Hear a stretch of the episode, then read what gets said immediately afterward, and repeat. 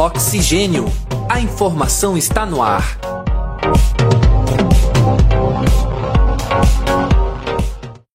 Olá, caros ouvintes e caras ouvintes. Está entrando no ar mais uma edição do nosso podcast Oxigênio. A informação está no ar. Eu sou André Pinheiro e comigo, neste programa, está a acadêmica de jornalismo Letícia Fontanive. É um prazer estar com vocês. Seja muito bem-vinda, Letícia. Boa tarde, André. Boa tarde para todos os ouvintes.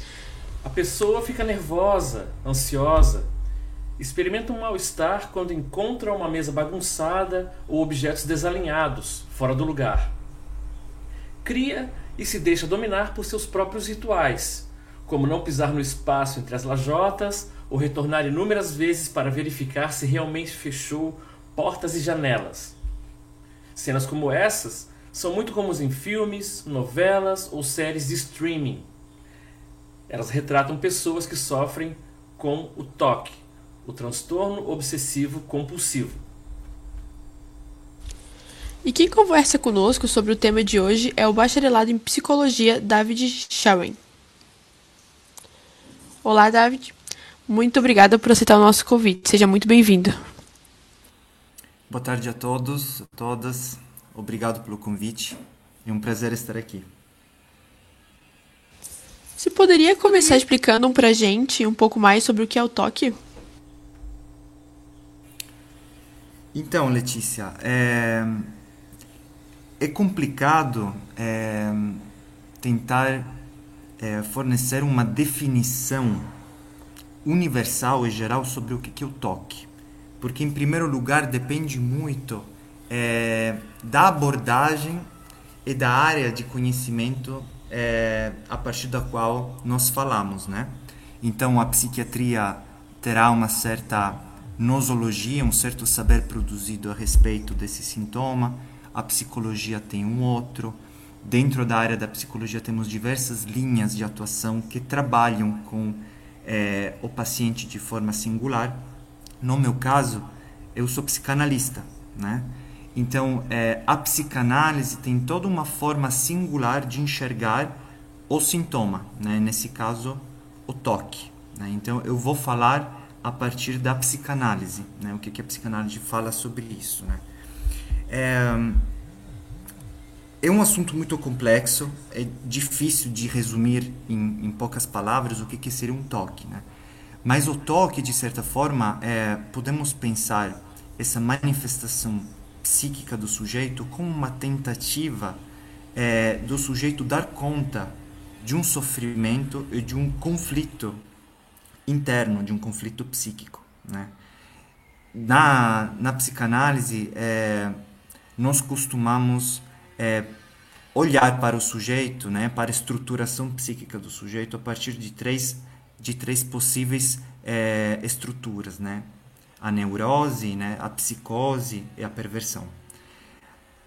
O toque, né, os, os rituais, a gente pode chamá-los assim também, é, é, principalmente são sintomas que se referem a uma estrutura psíquica neurótica, né? Os ditos entre mil aspas os normais, né? Mil aspas porque não há normalidade, não há patologia nesse sentido, né? É, para a psicanálise, mas a neurose é o que se espera de um sujeito é, mais ou menos saudável. Né? Então, o toque é uma forma de expressão desse sofrimento.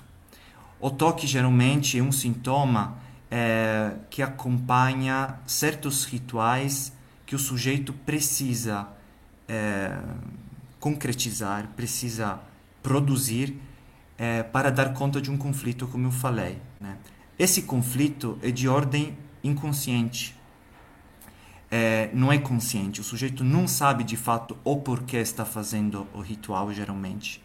É quase como se fosse um, um movimento, uma ação, um imperativo é, que, que, que atravessa a pessoa e a pessoa precisa segui-lo. Né? Então não tem muita escolha. É um, é um movimento muito automático, muito inconsciente.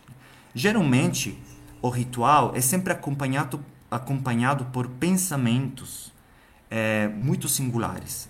Não tem como dizer, ah, todo toque é referente a todo tipo de conflito, é, re referente a todo tipo de pensamento, não. Cada sintoma é singular, é sempre singular para cada sujeito, para cada história, tá?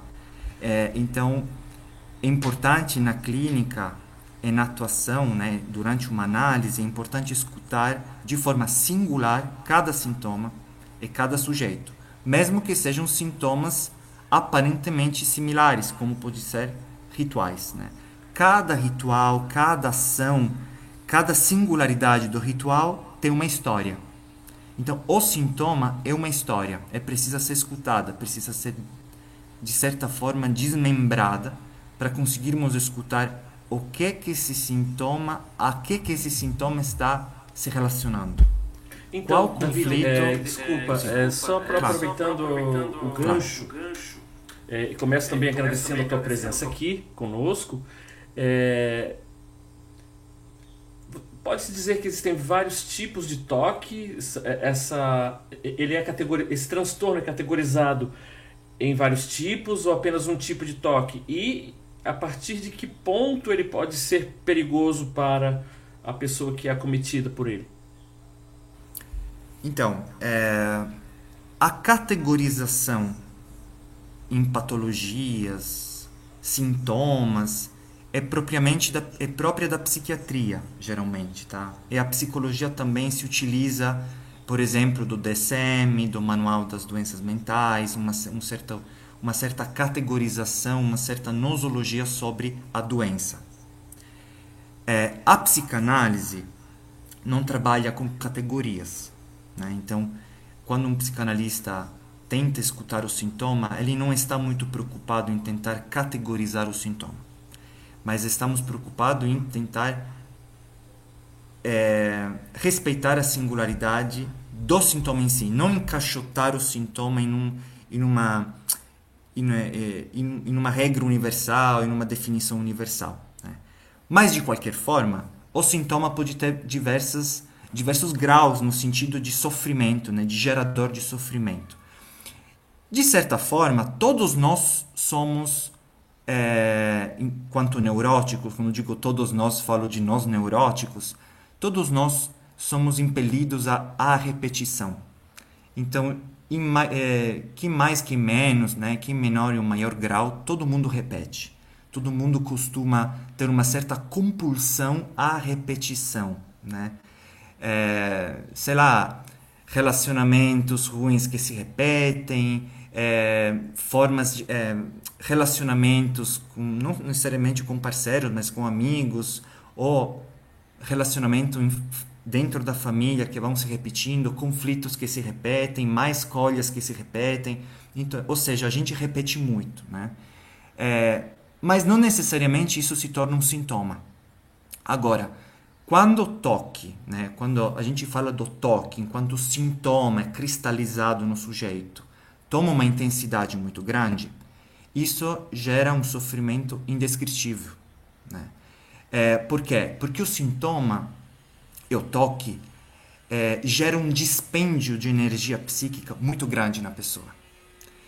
Porque imaginem vocês, ao tentar viver a própria vida, vocês não conseguem, estão interditados muitas vezes em viver o dia a dia porque estão impelidos em, em, ter que concretizar certos movimentos, certos rituais. Então, é um sintoma que desgasta muito. E não só pelo, pelo, pelo movimento, né, pela ação motora, mas o maior desgaste energético está em nível psíquico. Porque, repito, o conflito está dentro do psiquismo do sujeito. Né? Eu não, não, não coloquei muito essa questão ainda, né? mas é, podemos entender o sujeito como um sujeito dividido, né? um sujeito é, o qual não tem só uma dimensão psíquica que podemos chamar de consciência, mas que tem uma outra dimensão psíquica que lhe pertence, que o define, é que é muito forte, muito potente, que é o inconsciente. Então, entre essas duas dimensões psíquicas surgem vários conflitos que não são resolvidos. É uma forma mais ou menos é, mais ou menos é, singular que o sujeito encontra para tentar resolver um certo conflito psíquico, então o sintoma surge como uma tentativa criativa de dar conta do sofrimento. Né? Claro, tem sujeitos que conseguem levar a vida, levar o sintoma consigo por um determinado tempo e não sofrer muito com isso. E tem outras situações nas quais o sintoma se torna tão gritante, tão, é, tão estrondoso na vida da pessoa que ele não, não, não, não aguenta mais viver com aquilo. É quase como se o sintoma, em determinado momento, se confunde com o sujeito. Quando você olha para o sujeito, não consegue mais distinguir aonde que está o sujeito e aonde que está o seu sintoma. Porque quase como se fosse uma, uma raiz que vai crescendo e se desenvolvendo sempre mais, criando ramificações dentro da, da psique do sujeito, no corpo do sujeito, que chega um momento que toma conta, né? Então, é, é um pouco isso, né? O problema do sintoma. E do toque também, né? E você poderia nos dizer quando que um comportamento ele deixa de ser uma simples mania e ele começa a ser considerado toque? Sim. Bom, é, de novo, precisamos escutar o sujeito, né? Não dá para categorizar dessa forma. Me parece que é, é o ritual, o toque, é, é, toma conta do sujeito, né? Há uma diferença entre uma pessoa criar uma série de repetições, uma certa organização, é, uma certa fixação também em certos rituais é, do dia a dia ou na semana, e não necessariamente podem levar isso, é, esse caso, a um sintoma mesmo que gera problema, né? É, por exemplo, Quantas pessoas que têm toda a agenda programada, toda segunda, quarta e sexta-feira vão para academia em tal horário, todo tal dia precisa fazer tal coisa, e se isso não dá certo, a pessoa sofre porque estava marcado, porque não queria faltar, ou seja, é um ritual também, né? É uma repetição. E a gente se frustra muito quando é, quando a gente não consegue dar conta do próprio da própria organização. Agora, outra situação é o toque porque é um movimento, é uma ação que toma conta do sujeito. O sujeito não se, nem se dá conta de fato do que, que desencadeou o movimento. Né? Porque todo o processo que levou a cabo o movimento, o ritual, é muito interno, é inconsciente. Né?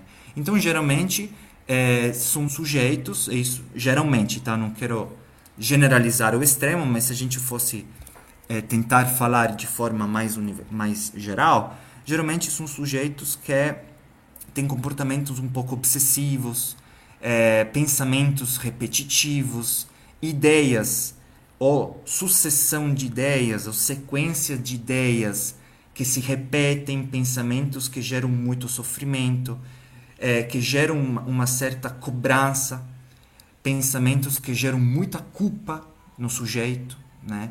Então, é por essa culpa que, na verdade, o sujeito cria um ritual para tentar dar conta da culpa. É como, se a gente quiser uma, é, traçar um paralelo, é como pensar é, a pessoa que comete um pecado, né? Ele precisa de uma oração para dar conta da má ação ou do pecado que ela cometeu. O obsessivo não é muito diferente. Só que ao invés de cumprir uma ação concreta, essa ação fica na verdade no nível do pensamento.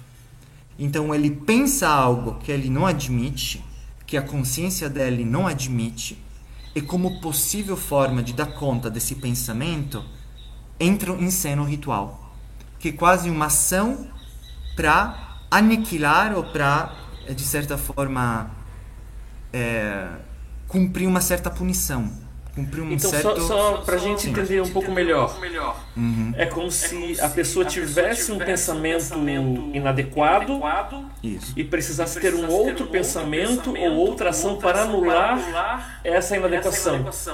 Isso, de Seria forma neutralizar muito... o mal? Como? Seria como se ele neutralizasse o mal que ele mesmo cometeu? Isso, de certa forma muito resumida, podemos pensar assim Claro que todos esses pensamentos não são muito conscientes para o sujeito. Né? É muito mais do que isso. Os pensamentos que chegam à consciência, na verdade, são só sombras do que, é de verdade aquilo que está no inconsciente. Então, o, o pensamento que surge no sujeito, que depois é impelido a cumprir um toque, é só uma mera sombra, porque a raiz do sofrimento, do conflito, está muito inconsciente, está muito recalcada. Então, o trabalho é um trabalho de investigação. É muito difícil, porque o sujeito, de certa forma, aos poucos, né, que é possibilitado uma certa escuta, uma certa investigação sobre, sobre os pensamentos, sobre o sintoma, ele tem que abrir mão do sintoma. É muito difícil. É muito difícil essa outra posição subjetiva que não seja uma posição sintomática, uma posição de repetição, né? É, claro que agora a gente está generalizando um pouco, estamos simplificando, mas é um sintoma muito complexo, né? é muito difícil, né, de é, manejar isso na análise. E o tratamento, como é que ele é feito, como ele é realizado? Uhum. É, isso de novo depende muito da área, da linha, né, é, do campo de, de da área de, da prática, né, de cada profissional. Então, o, o, o psiquiatra terá um, um, certo tipo de ação, o psicólogo terá um outro tipo. Dentro da psicologia depende também da linha teórica. A psicanálise, é, a psicanálise trabalha um pouco de forma diferente. É, em primeiro lugar, o tratamento, e tratamento também é uma palavra complexa porque diz respeito muito mais à área da medicina, à área da psiquiatria, né? Então a gente não fala muito em tratamento, mas a gente fala de análise, de um percurso, né? Que pode sim levar à cura, pode. Mas é um percurso que se dá a partir da via da palavra. E só a partir da fala, da linguagem e da investigação da linguagem e da fala do sujeito que a gente pode alcançar o inconsciente. Então, na psicanálise, nós trabalhamos principalmente com o que constitui a regra de ouro da psicanálise, que é a associação livre. Ou seja, de forma muito resumida, fazer com que, a partir do manejo do analista, dentro de um, de um contexto de análise, o paciente consiga entrar em uma fala plena, em uma fala livre, consiga falar tudo o que vier à cabeça, né?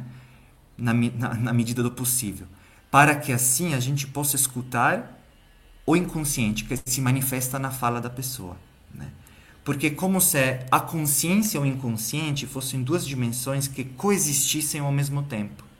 Então, quando a gente fala, quando a gente vive, estamos o tempo todo tropeçando pelos efeitos do inconsciente. Por exemplo, atos falhos, é, falas que pulam no nosso discurso e que a gente não queria falar, esquecimentos, é, xistes, né? ou seja, aquelas brincadeiras maliciosas com fundo de verdade, os sonhos, ou seja, são todas manifestações do inconsciente na linguagem.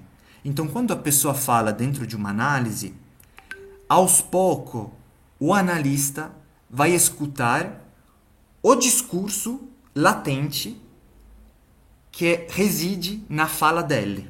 Né? Então, quando ele está falando todo aquele discurso, toda aquela história, a gente vai pontuar o discurso, a gente vai escutar o que não aparece no discurso manifesto do paciente. Né? Então, é um percurso é um percurso lento, é um percurso trabalhoso, mas o que, que a gente visa? A gente visa que o paciente, o sujeito, consiga se, é, se apropriar um pouco mais da própria história que está esquecida. Se apropriar da parte dele mesmo que está inconsciente e que ele não consegue acessar.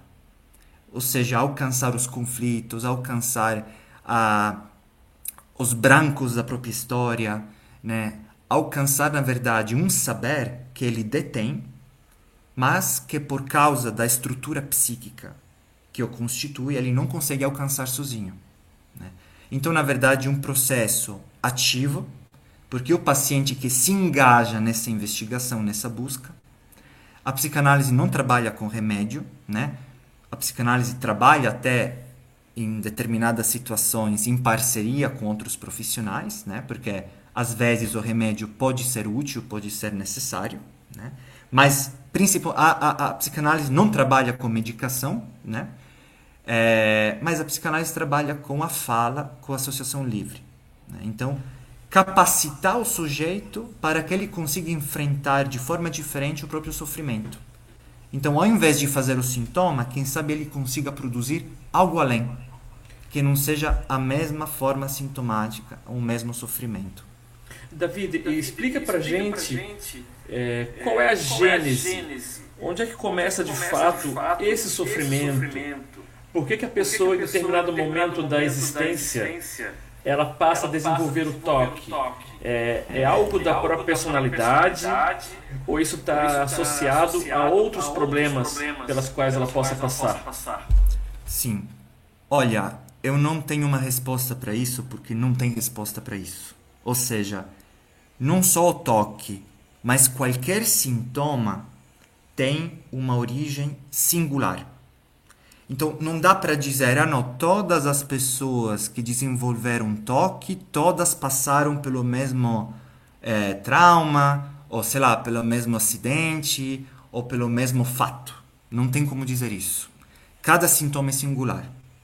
Agora, sabemos que, por causa da estrutura psíquica, por causa é, da história do desenvolvimento do sujeito, há determinados mecanismos psíquicos que atuam que geram sintomas, né?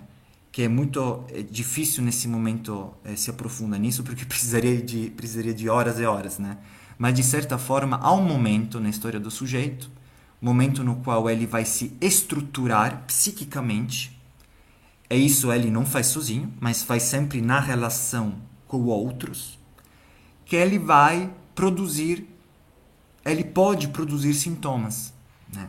Porque uma característica da neurose, que é, é a nossa estrutura psíquica, é, quando digo nossa, digo nós neuróticos, né? Porque daí temos outras estruturas, mas nós neuróticos, os, os mais normais, digamos assim, nós produzimos sintomas.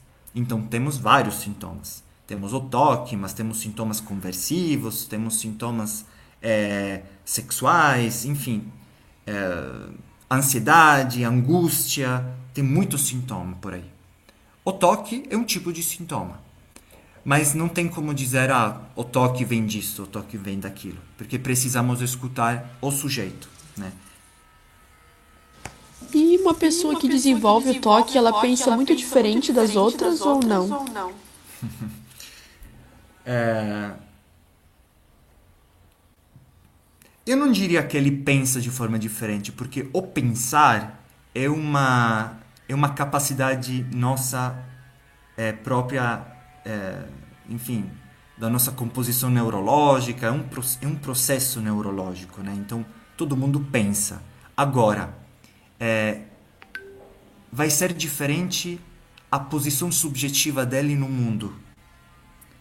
Ou seja, é, não é que ele é diferente porque é diferente por ter um sintoma. Porque todo mundo tem sintoma. Que mais que menos, todo mundo sofre. Mas cada sofrimento tem a sua singularidade no que diz respeito à posição da pessoa na relação com o outro, na relação com o mundo. Então, sim, nesse caso, a pessoa que sofre desse tipo de sintoma terá uma posição subjetiva muito singular na relação com os outros, né? Mas não por isso que é diferente enquanto sujeito. Né? O, o, que, o que o Freud, que é o pai da psicanálise, traz para nós, que é muito importante, é que não existe uma fronteira muito demarcada entre o normal e o patológico. Porque todos nós somos, em certa medida, loucos, entre aspas. Né? Todos nós alucinamos, Todos nós temos as nossas piras, né? Todos nós temos os nossos sofrimentos, os nossos absurdos.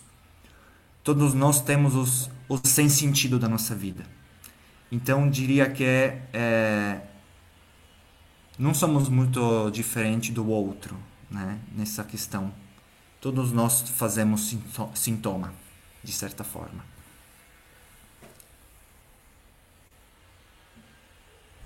Bom, é, falando, em, sintomas, em sintomas, eu quero fazer uma pergunta, uma pergunta que, que, acredito que muita, gente, tenha, gente tenha essa dúvida. Essa dúvida. David, David é, é, isso que a gente vê nos filmes, nas novelas, nas novelas as pessoas, as com, pessoas com, sintomas parecidos, com, aquele, com aquele do, personagem do Jack Nicholson, Jack Nicholson uhum. com a personagem, lá da sessão de terapia. terapia. É, é, isso é isso realidade? É realidade? Olha, eu diria que sempre tem um, uma, uma pitadinha é, de produção hollywoodiana, porém, sim, os sintomas chegam a ser é, teatrais, os sintomas chegam a ser também terríveis, né? Então, sim, tem um, um certo absurdo no sintoma, tem um certo surrealismo no sintoma.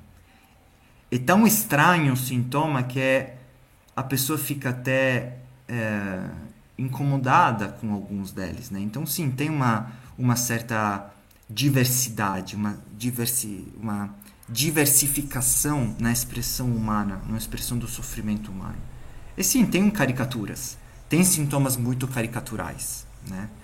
É, então diria que sim, tem sujeitos que realmente têm sintomas muito coloridos, muito muitos diferentes, né? Com certeza. E só para deixar bem claro para os nossos ouvintes, a partir de que momento, de que estágio, de quais comportamentos a pessoa deve procurar ajuda? Vejam, eu acho que é não há um estágio específico para o qual o sujeito precisa buscar ajuda. Todos nós precisamos buscar ajuda. Porque mesmo que o sujeito não seja tomado por um sintoma de forma tão gritante, todos nós sofremos. E a gente paga caro esse sofrimento. Às vezes tem um pouco esse discurso: ah, não, eu, eu, eu não vou pagar uma análise ou uma terapia, é muito caro. Não preciso disso. Mas daí a questão é: mas o quanto você está pagando por sofrer? Porque às vezes a pessoa não se dá conta, mas o custo do sofrimento é muito maior do que o custo de uma sessão de análise, né? ou de um percurso de análise. Então eu convido sempre que quem tiver desejo, quem tiver curiosidade em querer saber mais sobre si, que todo mundo busque um percurso. Né? Pode ser análise, pode ser terapia, né? não precisa ser a psicanálise, mas é, claro que eu falo, falo pela psicanálise, né? que é a minha área, mas eu acredito que é, é essencial que todo mundo se escute mais. Porque o sintoma, os leves também, causam um efeito de cegueira na pessoa. Quase como se o sujeito olhasse para o mundo de uma forma distorcida, porque como se tivesse um véu diante dele, que é o véu do sintoma. É ele um sintoma. E por isso ele gera sofrimento, tanto nele quanto nos outros. Então, todo mundo precisa.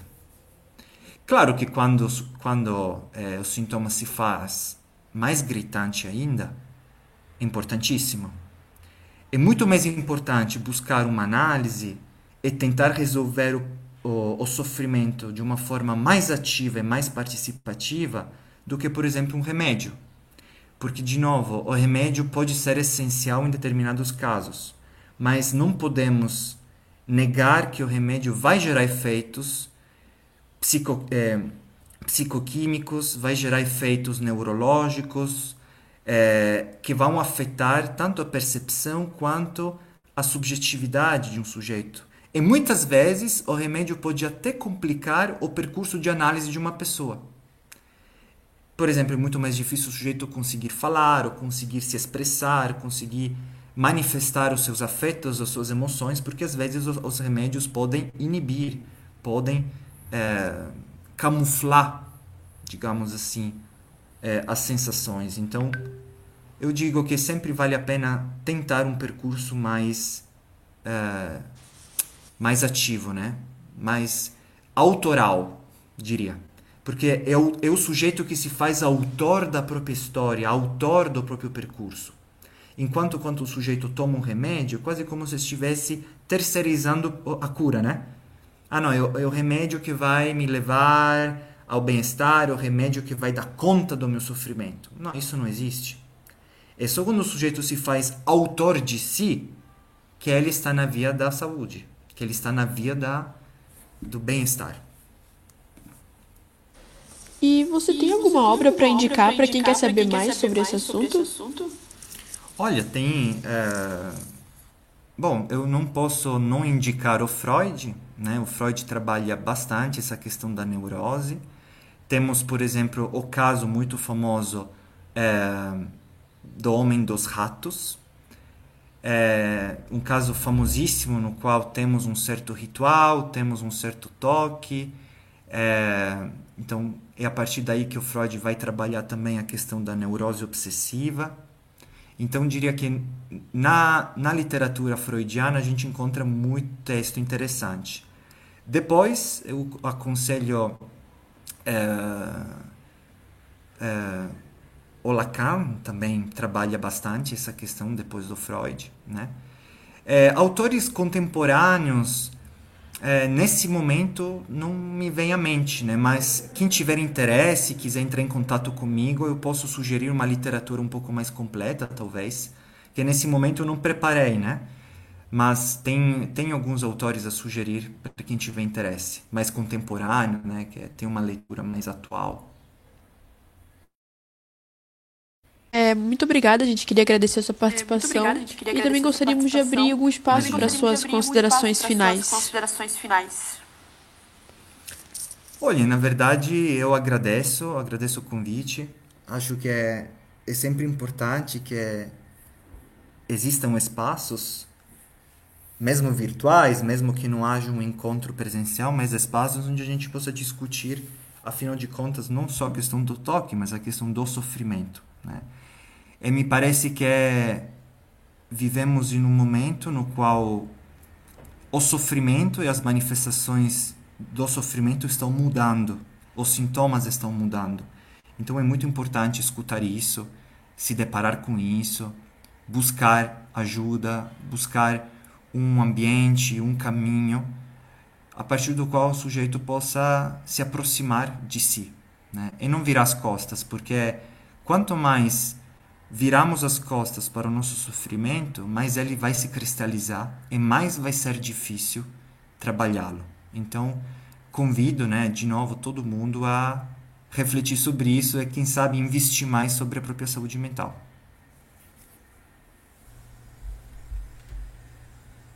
Agradeço também a participação do nosso convidado, psicanalista David Charwen no programa de hoje, falando sobre um tema tão importante, tão oportuno e que aflige tantas pessoas na sociedade de hoje. Muito obrigado também, caro ouvinte, caro ouvinte, por sua audiência. E voltamos na próxima semana com mais um episódio do podcast Oxigênio. A informação está no ar. Muito obrigado a todos que nos acompanharam. Sigam o Oxigênio nas redes sociais e até a próxima semana. Produção e apresentação: André Pinheiro e Letícia Fontanilli. Edição: Letícia Fontanilli. Uma produção do projeto de extensão Oxigênio Central de Podcasts. Universidade do Vale do Itajaí. Escola de Artes, Comunicação e Hospitalidade. Curso de Jornalismo, primeiro semestre de 2022.